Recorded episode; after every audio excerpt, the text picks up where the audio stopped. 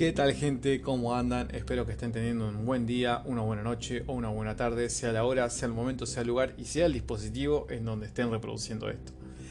Estoy emocionado, muy emocionado porque ansiaba hacer este podcast sobre el conjuro, sobre esta hermosa trilogía, esta perfecta trilogía, pese a lo que digan de la última película. Eh, quería hacerlo hace rato, no encontraba el momento porque dije, bueno, lo dejo para Halloween, pero no, Halloween es muy largo ya desde que se estrene la tercera película, que por suerte se estrenó, eh, pese a, creo que tenía un año de retraso, si no me equivoco, por el tema del COVID y todo este, este quilombo, pero bueno, ¿qué se le va a hacer? Por fin llegó el podcast, espero que estén bien. Les quiero agradecer mucho a toda la gente porque las últimas publicaciones sobre el conjuro tuvieron una banda de me gusta, una banda de seguidores, sumé también, gracias a todos por eso. Se ve que el tema de paranormal, así de terror, pega mucho.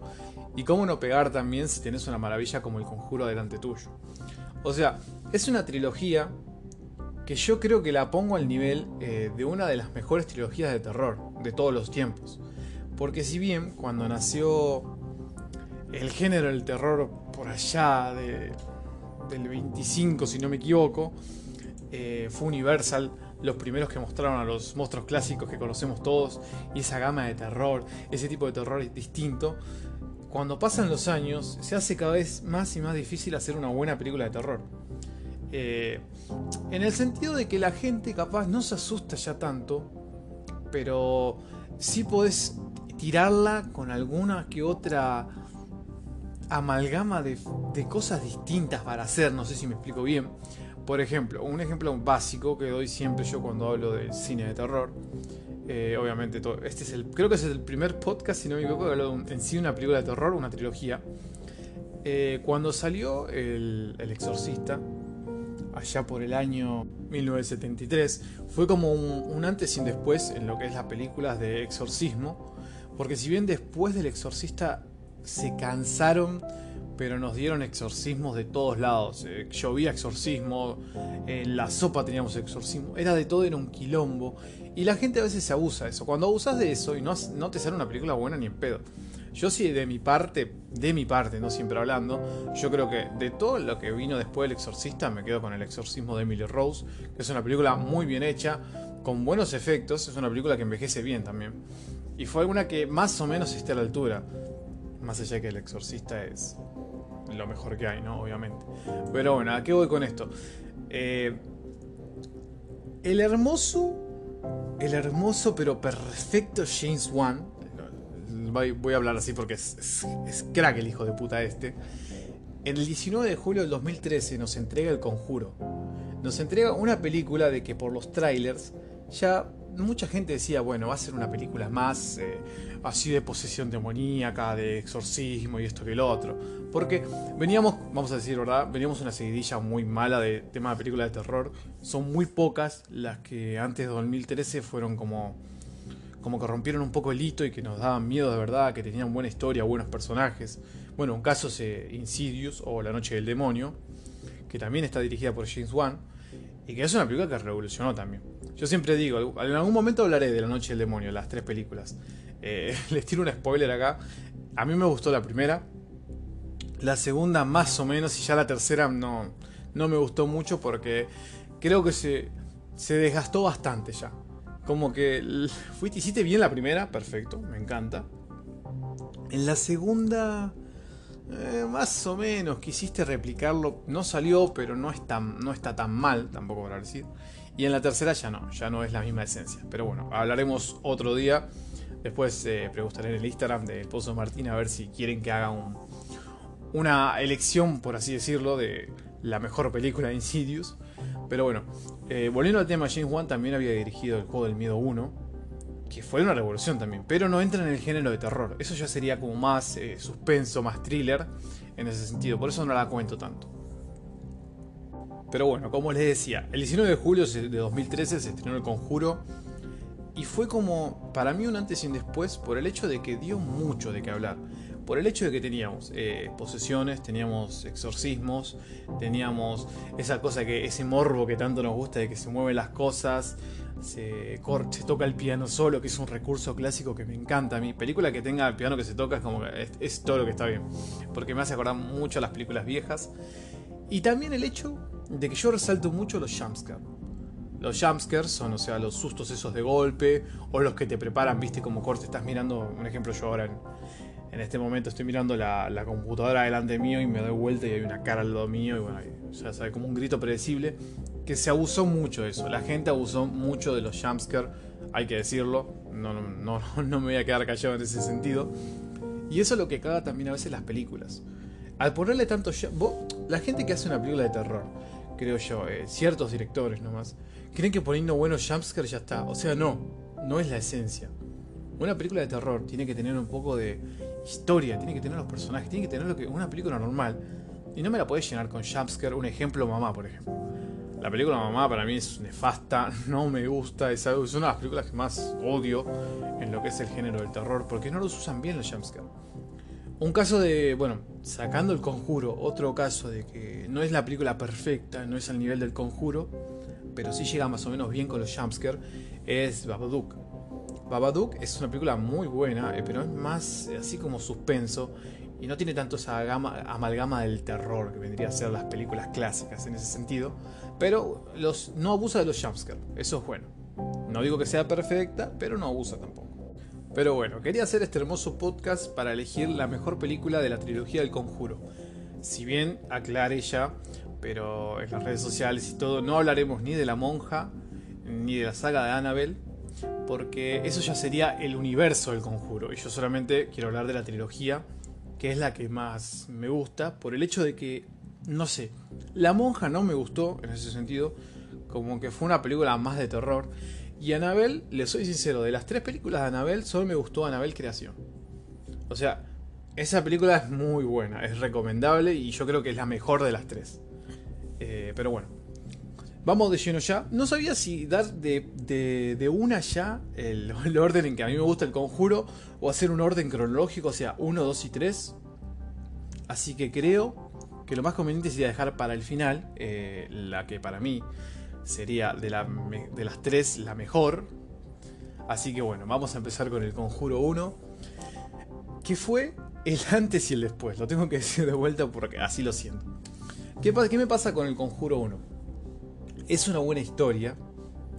Eh, si bien, obviamente, como todos sabemos, a veces exageran un poco para vender un poco más sobre los casos reales que tuvieron Ed y Lorraine Warren. Obviamente no siempre es todo como en la realidad, porque tenés que vender un poquitito más. Pero igual está muy bien dirigida. Es una película muy bien dirigida, muy buenos actores. Yo creo que Vera Farmiga y Patrick Wilson, como Eddie Lorraine, es como que es el cast perfecto. Además la química que tienen ellos. Es una muy buena química la que tienen ellos. Y viceversa también me gustaba eh, Patrick Wilson porque al verlo ya en Insidious, hizo un muy buen papel en la primera película. Y ya tenerlo acá es como decir, ojo, va a, encarnar a una de las personas... Em, Casa Fantasma, como se les menciona a veces, no se le dice así, pero bueno. Eh, y dije, bueno, lo va a servir. Y Vera Farmiga es crack.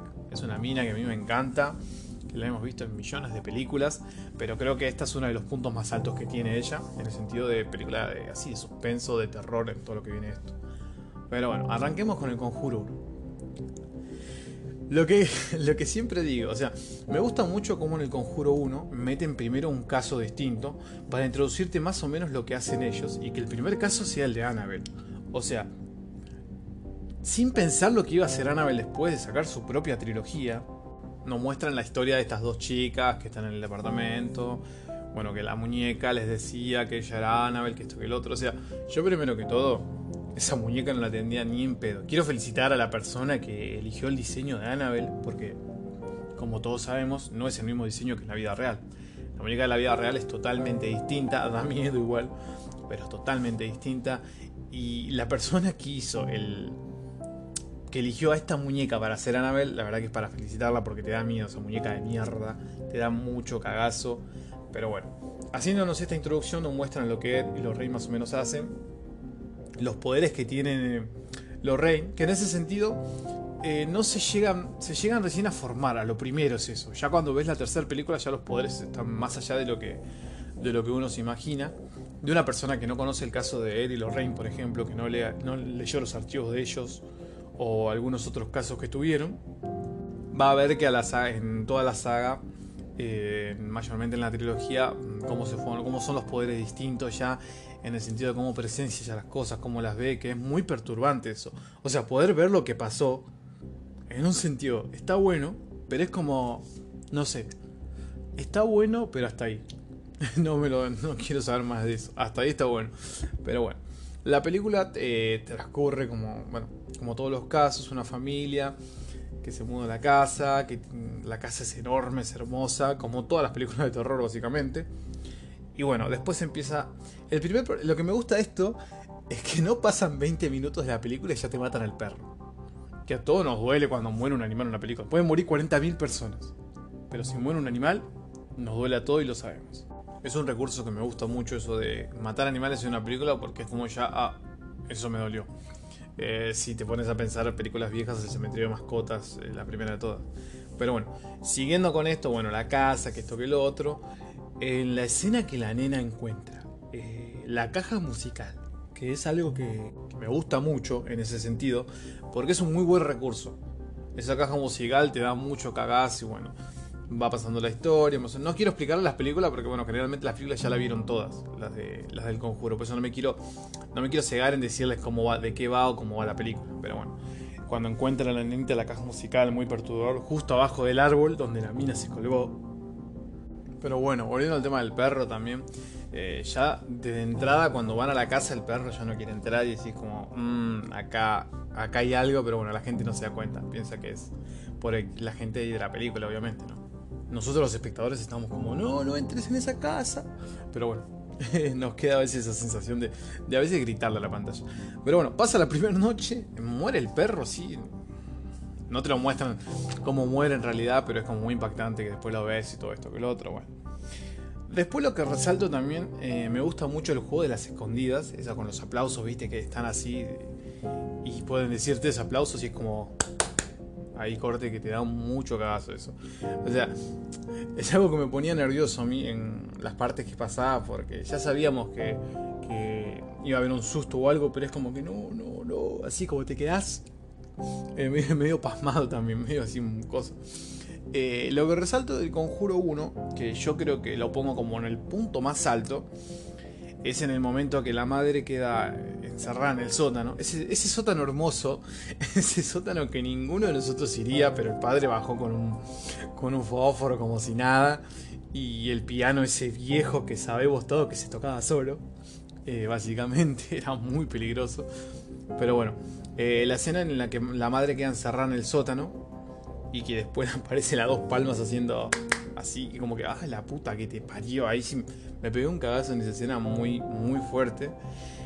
Y cómo meten el recurso de esto de la, de la chica que es sonámbula, que viene de la mano de que en el momento que la piba, justo cuando está encerrada la madre en el sótano, que eso te da más desesperación. La madre encerrada y arriba las pibas, eh, media sonámbula que la hace dormir y después que se pega el cagazo de su vida en el armario. Que, que sale este como como este demonio, ¿viste? De ahí arriba y como que le salta y, ay, yo, una desesperación. Justo llegó el padre de, de, lo, de suerte que estaba, que justo tenía que caer ahí en ese momento y bueno. Después la película transcurre muy bien. Eh, la escena cuando los Warren están dando un. ¿Cómo se llama? Como un tipo, una clase, ¿viste? Que hablan de las tres eh, actividades demoníacas que son la infestación, la opresión y, y después la posesión es muy buena también. Cuando la madre le va a pedir que la ayuden en el caso, que esto o lo otro, que Lorraine fue la que más se enternece en ese sentido. No porque Ed no quiera ayudarlo, sino como bien dice en la película, que no quiere que, le afecte tanto a su esposa. Porque no sabemos hasta ese momento lo que había pasado. Que después nos cuenta, eh, bueno, que él, cada vez que ella hace un caso, le queda algo por dentro de ella, bueno, que esto que el otro, y va así la movida. Y bueno, en el sentido ese, cuando, cuando ya van a la casa, ven las cosas, ella que ve la, mina colgada ahí arriba, todo, que era una mina que había matado al hijo, después se colgó, que era más o menos una bruja, que esto que el otro. Me gusta en el sentido cómo fluye esa historia también, porque no es que te dicen, eh, qué sé yo, ah, no, sí, viene el demonio porque es malo y está dentro de la casa. No, tiene, tiene una, una razón para estar. En realidad todos, porque había otro, no me puedo acordar nunca el tercer demonio, pero estaba el nenito, eh, que jugaba con la piba con la, casa, la caja musical, bueno, el demonio principal, y otro más también, que no me acuerdo cuál era. Pero viene a todo esto el tema de las hectáreas de la casa y esto que lo otro, muy, muy piola. Bueno, después la película se desarrolla perfectamente, a mí me encanta. Eh, resalto eh, mucho, pero mucho los, los efectos especiales que tiene. yo me, me acuerdo que cuando la vi por segunda vez me levanté de la sala y aplaudí. Ya sabía, ya sabía todo, pero la aplaudí porque los efectos especiales le presté más atención y era algo hermoso. Era algo muy bien hecho, la verdad. Que se apostó mucho a la película. Y, y la verdad que logró lo que queríamos todos. O sea, es una buena película de terror, con muy buenos efectos, el casting también, la historia no, no te aburre en ningún momento, porque hay películas de terror que son muy densas. Eh, haya susto no, lo tenemos que admitir, hay películas que son densísimas y no hay forma, no hay forma de que sean pasables. Pero bueno, ya como para finalizar lo que sería el Conjuro 1, eh, me gusta mucho el final. Eh, yo pasa que lo que me pasa es como no sé hasta qué sentido eh, uno puede hablar con la persona aunque esté poseída, ¿viste? ¿Qué tanto caso te hace? Que esto que el otro. Eso sí me hizo mucho ruido, pero bueno, debe ser por distintas clases de posesión o esto que el otro. Pero bueno, el final me encanta. Y, cuando agarra la caja musical que se la lleva y la guarda en el museo, que está ahí de fondo Annabel, es como que decís, ese museo, yo la primera vez que lo vi, ese museo tengo que ir a conocerlo, algún día voy a ir, pero sabes que después tenés que bañarte en agua bendita, un quilombo terrible. Eh, banco también ese recurso de las iglesias, de que si no los, si no los aprueban, no pueden hacer el exorcismo. Y es muy gracioso porque cuando ya termina casi toda la película, eh, ellos guardan el cosito ahí en, el, en su museo ético y la esposa le dice, el Vaticano aprobó el exorcismo. Fue como, y él le dice, ah, bueno, justo a tiempo. Ya lo habían hecho todo y eso es muy bueno. Manejan bien los temas religiosos, no la flashean en ninguno. En ese sentido está muy bueno eso. Pero bueno, yo creo que el Conjuro 1 le doy un 10 de 10 porque fue impactante y fue muy bueno en ese sentido. Ahora bueno, ahora viene la 2. Que de la 2, eh, si bien mucha gente me dice que hay gente que prefiere mucho la 2, que es como la mejor, que como es el punto más alto de la trilogía, y yo en eso no estoy tan de acuerdo, o sea, es una muy buena película también, porque hacen esto de que la segunda parte, si bien es otro caso distinto, no es que viene en conexión por, bueno, también por el hecho de que hay ciertos easter eggs, alguna que otra referencia, ¿viste? Y bueno, en el caso de Amityville, a lo primero, cuando están en, bueno, más adelante les digo, eh, está muy, muy bien hecha la película, la verdad. Es una segunda parte que vale la pena verla, que no la cagaron. Y eso es muy importante. ¿Saben lo difícil que es no cagar una segunda parte? Hay un montón de películas que las primeras son pum y las segundas partes son asco. Son contadas con los dedos las que son buenas nomás es como decir que otra vez, otra vez tenemos el recurso ese de mostrar una, otro caso al inicio, que me encanta mucho la escena esa como eh, Lorraine directamente es el chabón que dispara a toda la familia y después que se va al sótano y que están todos los pibitos muertos y esto que el otro que le señalan. Y hasta ahí no entendés más o menos cómo va la cosa, no entendés por qué, por qué el chabón mató a los a la familia y todo esto te deja medio así como en el tintero, como decir, oh, ¿qué, pasó ahí? Pero bueno, es hermoso arrancar con otra otro caso distinto al que estamos a empezar a ver, que esto que el otro, que no. Yo vi tres casos en esta película. Después corríjanme si estoy mal, pero yo. Está el primer caso del inicio. Bueno, el caso Hudson, que es el principal. Pero el caso de Amityville también que hablan ellos en el, el programa ese que lo revoludean a los, a los Warren pobres, ¿viste? Corte. Siempre está el escéptico que no te cree. O sea, yo creo que igual, son más eh, la gente escéptica que la gente que cree en este tipo de cosas. Pero bueno, muy buen inicio, mostrando ese caso, me gustó mucho. Después volver a ver el Museo de los Warren también es muy bueno. Y algo que voy a destacar en la tercera, ya lo estaba por decir ahora, pero no lo tengo que decir ahora, porque viene a colación de lo que sería la tercera película. Así que Martín, calmate, no digas nada todavía de la tercera película, seguimos con la segunda. Pero bueno, eh, me pareció muy estúpido el tema de que hagan una Ouija, pero en el sentido, ¿cómo vas a hacer una Ouija vos? O sea, claramente yo ni en pedo lo haría. Igual también dudo de que armando una Ouija casera podés eh, invocar algo o que tenga el mismo efecto que las que se compran o las que se consiguen. Eso nunca entendí bien. Creo que para mí eh, todo ese tipo de cosas, como ejemplo la Ouija, literalmente tiene que estar no bendecida, pero tiene que estar con, algún hechizo o con algo en específico, se tiene que hacer con algo en específico. No creo que sea así por juguete, pero bueno. Eh, a lo primero dije, no, pero ¿cómo puede ser eh, la Ouija esa que tocó? Y no, al final está bien. Al final no fue que la piba invocó algo, o sea, estaba el, viejo ahí viviendo en la casa y después no pudo salir por el tema del, demonio este Balak, que entre paréntesis, bueno, la monja, que lo estaba reteniendo y todo esto. Pero bueno, más adelante hablaremos de eso. Pero bueno. Después del tema, en la película fluye muy bien todo, me gusta y me gustan mucho los efectos porque se mantienen como en la primera. Y yo creo que acá viene el caso de la gente. Acá como que hubo muchos más sustos, muchos más recursos, muchos más jumpscares bien hechos. Y creo que la gente se agarra mucho de eso, de decir, no, pero la segunda película es mejor porque tiene esto y lo otro. Y bueno, qué sé yo. Para mí la primera mejor, pero bueno. Eh, bueno, me gusta mucho el recurso de la caja musical, me hace acordar mucho a la otra caja musical, pero esta con el que tenía el dibujito del hombre, del hombre encorvado, que yo les digo, me gustó mucho ese personaje, necesita ya la película. No sé si la película la iban a hacer o no al final, porque el hombre encorvado al final termina siendo un recurso para asustar y para que se fijen en eso o en el viejo en vez del demonio principal que era Balak, ¿no? Pero bueno, eh, al caso, me gusta mucho el hombre encorvado, la caja musical es un muy buen recurso también, da mucho miedo como la otra cajita. Pero bueno, después lo que resalto también es la ambientación. La ambientación de, esa época, toda la, lo que siguen las casas iguales, el vestuario, yo me fijo mucho en eso porque me copa también. O sea, tuvieron un muy buen eh, vestuario, es todo perfecto, es muy bueno, te hace estar en ese momento, en ese ambiente en ese, como se diría, iba a decir, eh, cosa, como se llama esa, esa onda de las calles de Londres y todo eso, pero eso ya más, me suena mucho más Jack del Tripador, por más que sea en Reino Unido, esto todo es igual, pero bueno, me, hace estar en ese ambiente, usted me entiende lo que yo quiero decir. Eh, también destaco mucho, pero yo creo que es, es, como dije anteriormente, el punto más alto de la otra película fue cuando se empieza eh, la madre queda encerrada y la piba y el susto del armario y todo eso. Yo acá el punto alto para mí es muy destacable la actuación de la pibita. La actuación de la pibita es muy, muy buena. Eh, los gritos, es, eh, como cómo, se salta a la cama. el tema ese de la contorsión, yo creo que es por medio de CGI. Bueno, no CGI, directamente creo que es por medio de una, atleta y le ponen la cara de ella, no sé cómo es la movida esa, pero eso es muy bueno también, pero la, la actuación de la piba es muy buena cuando tienen la entrevista con los chabones, esto antes de que lleguen los Warren, que están haciendo el programa y esto que el otro, también es, es, muy destacable, es muy destacable la actuación de la piba y eso me encanta. Acá me pasa que, un ejemplo, eh, como hablamos del, bueno, del perro como en otra película, acá yo pensé que el perro se moría.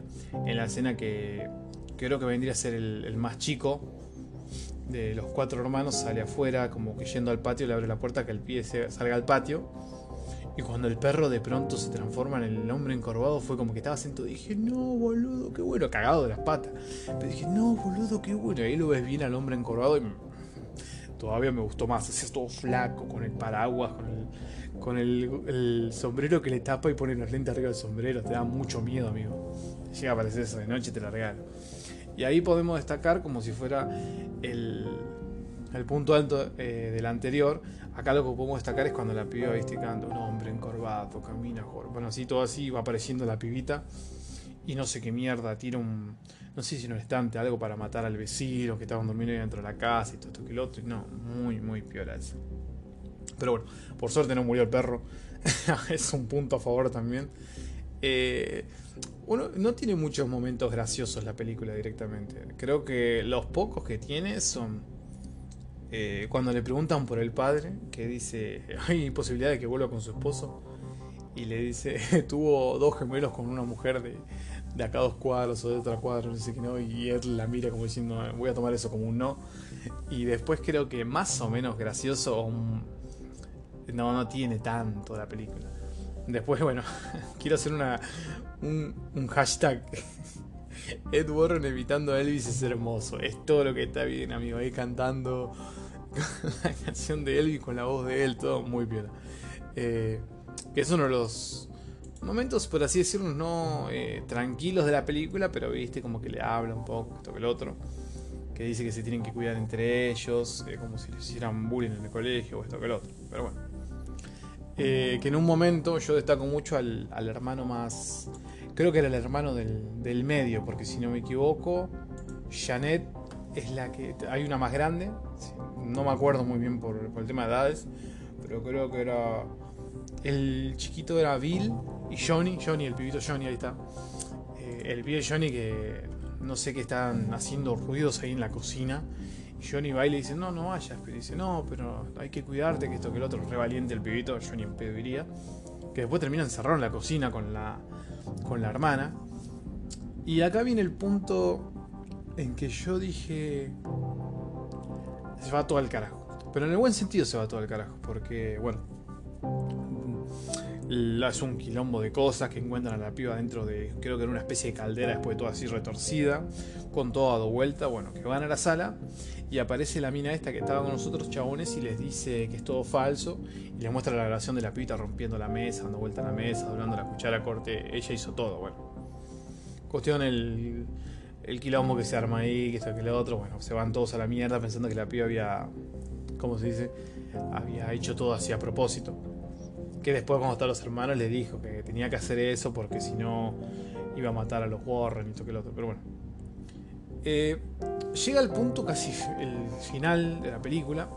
La escena del tren, que acá sí tengo que decir que me pareció, me hizo un poco de ruido esto. O sea, no digo que, esté mal, pero en el momento que juntan las dos cintas para escuchar las grabaciones, que el viejo quería que lo rescaten de, Balak porque lo estaba controlando a él. Eso me, es como medio, estoy confundido por el hecho de que me gusta mucho, pero pese a que es algo rebuscado en el sentido de la cinta, viste, los mensajes y eso, pero es un buen recurso, o sea, es un buen recurso, me gusta mucho, pero medio rebuscado, estoy ahí como en el limbo yo, viste, en ese sentido, pero bueno, eh, después bueno, van, eh, salvan a las cosas, que esto que el otro, eh, y quiero mm, resaltar dos cosas, me gusta mucho esa onda de que la que el demonio quiera matar a Ed, en ese sentido, es un muy, muy buen. ¿Cómo les puedo explicar? No sería, no sería bueno que hubiera muerto, porque claro, no, no tendría sentido tampoco por los años, pues sabemos que, si no me equivoco, Ed murió hace varios años, pero en la época del 2000 más o menos. Pero así de querer lastimarlo cuando le tiró todo el, el vapor en la cara, que lo dejó ciego, después que lo corría el hombre encorvado, esto que lo otro, eso está muy bueno. Pero lo que, si les tengo que decir algo que no me gustó de esta película, sería la parte de que al, demonio lo devolves al infierno o lo sacas de la casa diciéndole el nombre. Porque ahí me ruido en el sentido de que entonces es un demonio poderoso, pero no tanto. O sea, es, menos poderoso que el otro, que el de la primera película, o el de la. el de la tercera ya, no, sería como una. como el diablo en ese sentido. Por, bueno, pero después ya vamos a llegar a la tercera. No te apures, Martín. Pero qué sé yo, me hizo ruido solamente eso. Pero bueno, lejos de todo eso, El Conjuro 2 es una muy buena película, no tanto como la primera, pero es una buena película. No voy a mentir en ese sentido. Y bueno, después volver a ver el Museo de los Warren es lindo, todo esto y así, bueno, casi rápido, por así decirlo, porque para mí esto es rápido, yo no me controlo los tiempos. Llegamos a la tercera película del conjuro, a la titulada eh, El Diablo me obligó a hacerlo, que no, sé si es tan así, pero bueno, es una... Tiene una amalgama de cosas distintas a lo que vinimos viendo en la primera y en la segunda. Uno de estos temas con ya la tercera película del conjuro y que finaliza todo es el cambio de director, o sea, acá ya no está más James Wan, si bien está como productor, el director es Michael Chávez, que hace un buen trabajo, lo voy a, voy a decir que sí, no al, al nivel de James Wan, porque Ahora vamos a ver por qué hay tanta diferencia entre esa película, esta hermosa película tercera, buena, y las otras dos. Lo que me pasa con esta película es que me, gusta mucho el caso por el hecho de que quieren... Ah, no sé si habla con spoiler acá, porque muchos no la vieron. No, yo creo que a esta altura ya lo habrán visto, pero bueno. hashtag alerta de spoiler. Eh, pero bueno, lo que me gusta mucho es el caso de que quieren hacer pasar por inocente al pibe porque al estar poseído mató al otro chabón. Y ese caso, como dice Ed, o sea, si, si la corte acepta la existencia de Dios, tiene que empezar a aceptar eh, la existencia de los demonios, ¿no?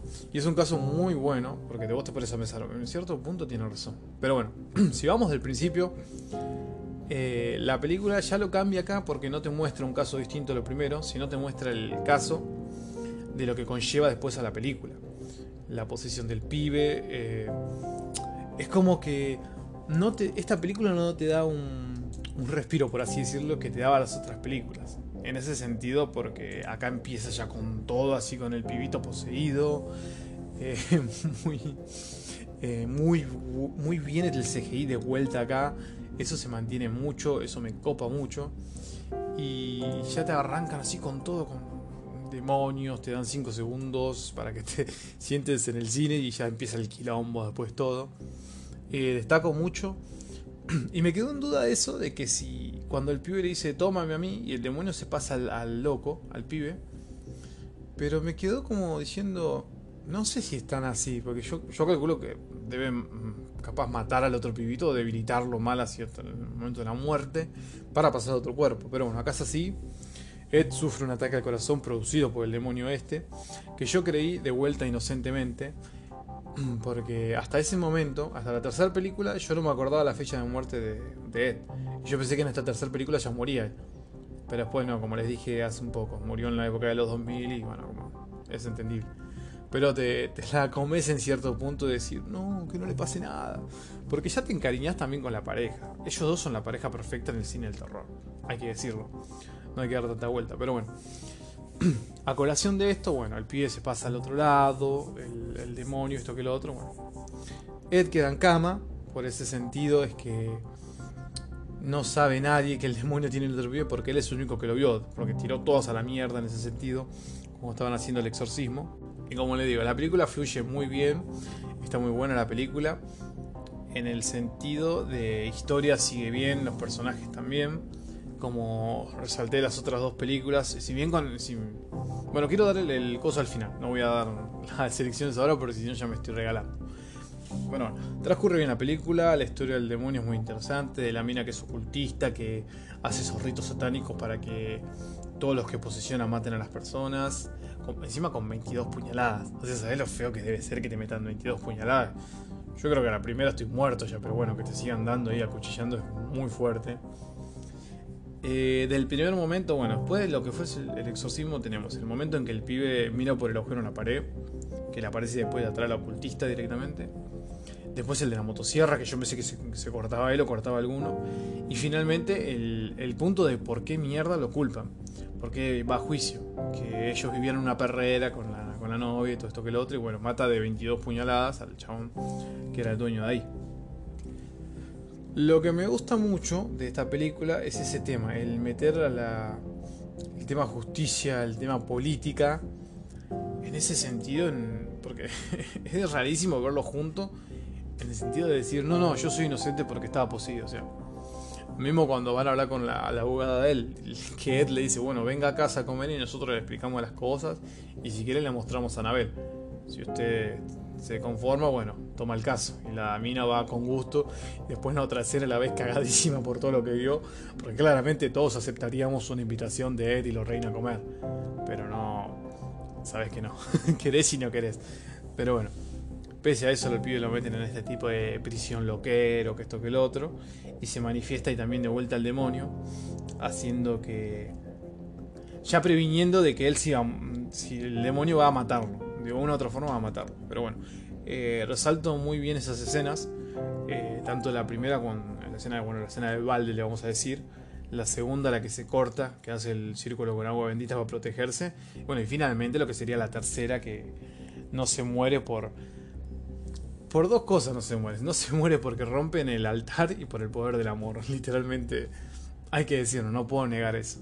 Pero bueno, eh, transcurriendo a la, otra, a la otra parte ya, esto también me gustó mucho, que Ed y Lorraine vayan a pedir ayuda a la policía porque habían encontrado uno de estos tótem con la que la ocultista poseía a la gente y la ayudan con el otro caso. El caso de la piba que también mató de 22 puñaladas a la, otra, a la mejor amiga y después bueno, se cayó en el agua. Eh, me gusta mucho ese cambio de cámara, siempre lo dije que es de arriba para abajo, como se va oscureciendo todo cuando Lorraine está viendo lo que, cómo mató a la otra pibita, esto que lo otro es muy bueno, muy perfecto, me gusta mucho. Y llegar al, punto de la morgue, ese. Yo creo que el punto de la morgue sería el punto más alto. Si bien muchos me pueden decir, no, pero cuando van a, al coso del ocultista, esto que lo otro, que se enteran que, que era la hija del, del sacerdote. El punto de la morgue, amigos, es muy fuerte. Es muy fuerte. Si bien no tiene esa, esa cosa de sorprenderte en lo que va a pasar o esto que lo otro, es muy, es muy fuerte, amigo. Meterte una morgue, tocar a los muertos, esto que lo otro, pero bueno. Cuestión. Ya llegando al final, eh, para destruir toda la cosa de esto, que no tienen que destruir el altar, pero bueno, sí. Lo que me pareció de esta película, en el hecho de que no es una mala película, pero ya se nota que no tiene la esencia de las otras dos. Eh, pero no llega a ser esa cosa de decir, no, totalmente fuera, nefasta, sáquenla, pero que escuché muchas críticas de decir que es una película romántica, que no se tiene la esencia del conjuro, que tiran terror por acá, que esto que el otro. A mí me gustó, si bien eh, los sustos eran en cierto punto predecibles, como pasa en algunas otras películas, la historia es muy buena, el caso que tienen es muy bueno. Si bien el de Amityville fue una locura, por lo que generó después, eh, les recomiendo que vean los archivos de los Warren por internet porque es muy, muy, muy bueno cuando, cuando lo lees, cuando escuchas las grabaciones en serio te cagas en las patas. Es, es algo terrible, hermoso. Pero este caso ya está luchando, el demonio contra la justicia. Y si bien bueno, al pibe creo que le habían dado 5 años de, de, prisión, si no me equivoco, se salvó porque lo iban a matar. Pero bueno, eh, de las tres es la que me, más me gusta, pero sé que no tiene la esencia de las otras dos. Así que bueno, no, no quise hablar mucho de esto porque viste, capaz que mucha gente que no la ve, pero igual tiré spoiler a cagarme. Creo que tiré muchos spoilers al cinema. Pero bueno, eh, ahora elegir, ahora elegir. Es complicado. Es complicado por el hecho de que El Conjuro 1 es perfecto. Es una obra maestra, es un 10 de 10. Ah, no puse el puntaje, perdón. El Conjuro 1 es 10 de 10. El Conjuro 2, el, el caso de Amityville, es un, un 9 de 10. Lo dejamos en 9 de 10. Y esta última también la dejo en un 9 de 10, sabiendo que no tiene la misma esencia. Así que yo creo que el top eh, normal para mí sería: me quedo con el Conjuro 1, después con el Conjuro 3 y con el Conjuro 2 al final. Creo que ese sería mi orden de elección, pero por el hecho de que el Conjuro 1 nos introdujo a todo lo que sería después el universo de los, de los Warren, por así decirlo, o el universo del conjuro, como quieran decirle. Es una película que nos sorprendió, que usó bien los recursos de jumpscare, el exorcismo, como bien dije, todo muy bien, de que ya veníamos saturados. El Conjuro 3 en segundo lugar, por el hecho de que la historia es muy buena, no tiene la esencia de las otras dos, lo voy a decir siempre, pero tampoco es una mala película como dijeron algunos algunos chantas que escuché, que la verdad que no le gustó el conjuro, pero le gusta la saga Rápido y Furioso. Pero ¿qué, se le va a hacer? es así. Y el conjuro 2 en tercer lugar, porque también les digo, es una buena película, no es tanto como, lo, como me la plantearon siempre, pero es una muy buena película también del conjuro. Así que me gustó, me gustó reflexionar esto con ustedes. No quise hacerlo tan largo por el hecho de que si yo me pongo a hablar de terror y me pongo a fondo a hablar de conjuro, podemos estar tres horas tranquilamente en un podcast. Era preferible hacer un directo. Pero me gusta hacerlo así tranqui para que ustedes eh, puedan escucharlo, puedan relajarse también. Les recomiendo escucharlo de noche, obviamente. Y con los nuevos seguidores que tengo, eh, siempre agradecerles muchas gracias, que conozcan la faceta de lo que soy yo grabando solo, porque yo sé que grabando con gente soy una cosa y grabando solo soy otra cosa totalmente distinta. No sé por qué, pero es como que acá me siento más liberal todavía. Eh, o será porque no tengo el apoyo de la otra persona que me conteste. Pero bueno, pese a eso, gente, eh, mm, de corazón me gustó mucho contarles a ustedes las experiencias mías con el conjuro, qué me pareció cada película, lo que me gustó, puntos altos mayormente. Puntos bajos tienen pocas, por eso digo que es una muy buena trilogía. Y nada, que si les gustaría que haga de la trilogía de Insidious. Hay un montón de trilogías buenas, pero de Insidious, que ya viene al caso con James One y todo eso, yo lo voy a hacer. Solo me tienen que escribir a, arroba el pozo Martín en Instagram. Eh, yo contesto todos los mensajes siempre, los buenos, los malos, los contesto. Eh, no soy mucho así de resaltarlos en, las historias porque, qué sé yo, va en cada uno. No, no me gusta mucho eso. Pero bueno, gente, espero que les haya gustado, espero que lo hayan pasado bien. Que estén, si están de acuerdo, perfecto. Si no están de acuerdo, también está bien no tienen por qué estarlo. Pero bueno, eh, siempre lo digo, la trilogía del conjuro es muy buena para verla una y otra vez. A mí me encantó ir al cine hace poco a ver la, el conjuro 3 y rever de vuelta la 1 y la 2, que es algo que me encanta, que siempre le encontrás un detalle extra o algo que te que decís, uh, eso no lo había visto, o te fijas más en los detalles, como soy yo medio quisquilloso en ese sentido. Pero bueno, así que nada, gente, espero que tengan una buena tarde, una buena noche, un buen día, sea la hora, sea el lugar, sea el momento y sea el dispositivo en donde estén reproduciendo esto. Y nada, eh, mandarles un saludo muy grande y bueno, abríguense porque el frío si viene picante. Bueno, igual yo hashtag Team Frío, pero no es joda esto. Hay que abrigarse y encima con esto la pandemia es peor todavía. Ojalá que, se pase todo rápido, así ya, ya, ya podemos volver a la vida normal. Muchos dicen que no volvemos, pero yo creo que sí. Y nada, me despido diciéndole las, las tres actividades demoníacas, que son la infestación, que es cuando se escuchan los murmullos, los pasos, la sensación de la presencia, la opresión, que es cuando la víctima más vulnerable psicológicamente se vuelve como el blanco específico. Se quiebra la víctima, o sea, destruyendo la voluntad, eh, la debilita y bueno, finalmente la posesión, que es cuando ya el demonio se mete adentro. Así que bueno, gente, recuerden, no hagan ouijas de papel porque puede ser posible que les pase algo muy mal. Un abrazo muy grande y cuídense.